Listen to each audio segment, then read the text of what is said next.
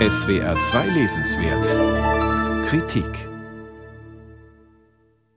Ein Gesellschaftstheoretiker, ein Komponist und ein Philosoph. Was werden die sich schon groß zu sagen haben? Eine ganze Menge, wenn sie Karl Marx, Richard Wagner und Friedrich Nietzsche heißen. Allerdings führen diese drei Geistesriesen im neuen Buch von Herfried Münkler nur ein imaginäres Gespräch. Denn auch wenn die drei Zeitgenossen waren, haben sie sich zu ihren Lebzeiten eher wenig miteinander beschäftigt. Sicher, Nietzsche hat sich bis zu seinem Sturz in den Wahnsinn am Phänomen Wagner abgearbeitet. Aber Marx war in Sachen Kunst viel zu konservativ, als dass er für Wagners musikalische Revolutionen ein Ohr gehabt hätte. Die ersten Festspiele 1876 verspottete er sogar abfällig als Bayreuther Narrenfest. Für den Politologen Herfried Münkler ein Marxsches Versäumnis, enthalte doch gerade Wagners Ring eine kapitalismuskritische Dimension, die erst in jüngerer Zeit wiederentdeckt worden sei. Ähnelt das Machtringen zwischen Wotans göttlichen Lichtalben und Alberichs Zwergen nicht frappierend dem Klassenkampf zwischen Bourgeoisie und Proletariat?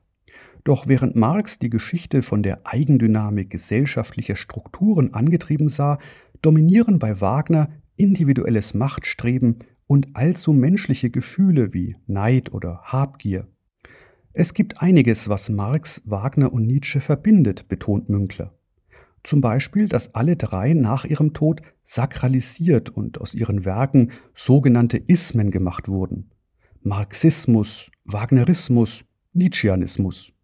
Gerade letzterer verdrehte mittels verfälschender Textausgaben Nietzsches Gedanken glatt ins Gegenteil, ließ aus dem überzeugten Europäer einen Vordenker des Nationalsozialismus werden.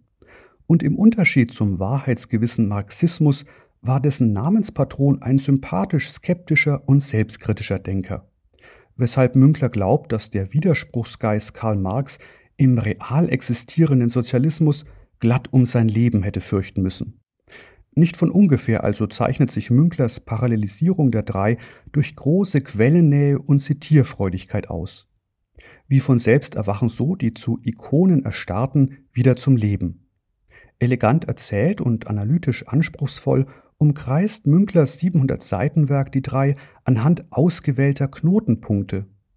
Das kann historisches sein, wie der Deutsch-Französische Krieg von 1870-71 oder psychologisches, wie ihr Umgang mit Krankheit oder Kritik, und natürlich ebenso politisches, wie ihr Verhältnis zur Revolution, zu Deutschland oder zum Antisemitismus. Die drei nebeneinander zu stellen, macht dabei immer wieder überraschende Ähnlichkeiten, aber auch Unterschiede sichtbar und sorgt für eine aufregende, wechselseitige Profilschärfung. Man nehme nur ihr jeweiliges Verhältnis zum Geld. Zwei der drei, Karl Marx und Richard Wagner, wurden zeitlebens von Schulden regelrecht erdrückt. Der Ökonom ersehnte zwar theoretisch eine kommunistische Gesellschaft, lebte aber praktisch von den Erträgen der Textilfabrik seines Freundes Friedrich Engels.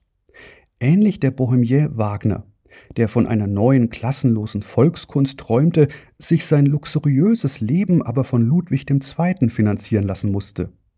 Nur Friedrich Nietzsche hatte nie Geldsorgen. Mochte er philosophisch die vitalistische Kraft dionysischer Ausschweifungen ersehnen, so lebte er in der Wirklichkeit so bescheiden, dass er nie Probleme hatte, mit seinem Professorengehalt auszukommen. Herfried Münkler glaubt, dank Neueditionen und Neuinszenierungen seien diese drei Denker erst heute wirklich zu sich selbst gekommen und stünden uns nun im 21. Jahrhundert als kritische Begleiter zur Verfügung. Zur anhaltenden Aktualität der drei hätte man von dem renommierten Politikwissenschaftler aber gern mehr und Konkreteres gelesen als Feststellungen wie die, dass Marx der erste Globalisierungskritiker war oder Richard Wagner ein Vordenker ökologischen Denkens. Herfried Münkler, Marx, Wagner, Nietzsche, Welt im Umbruch, Rowold Berlin, 720 Seiten, 34 Euro.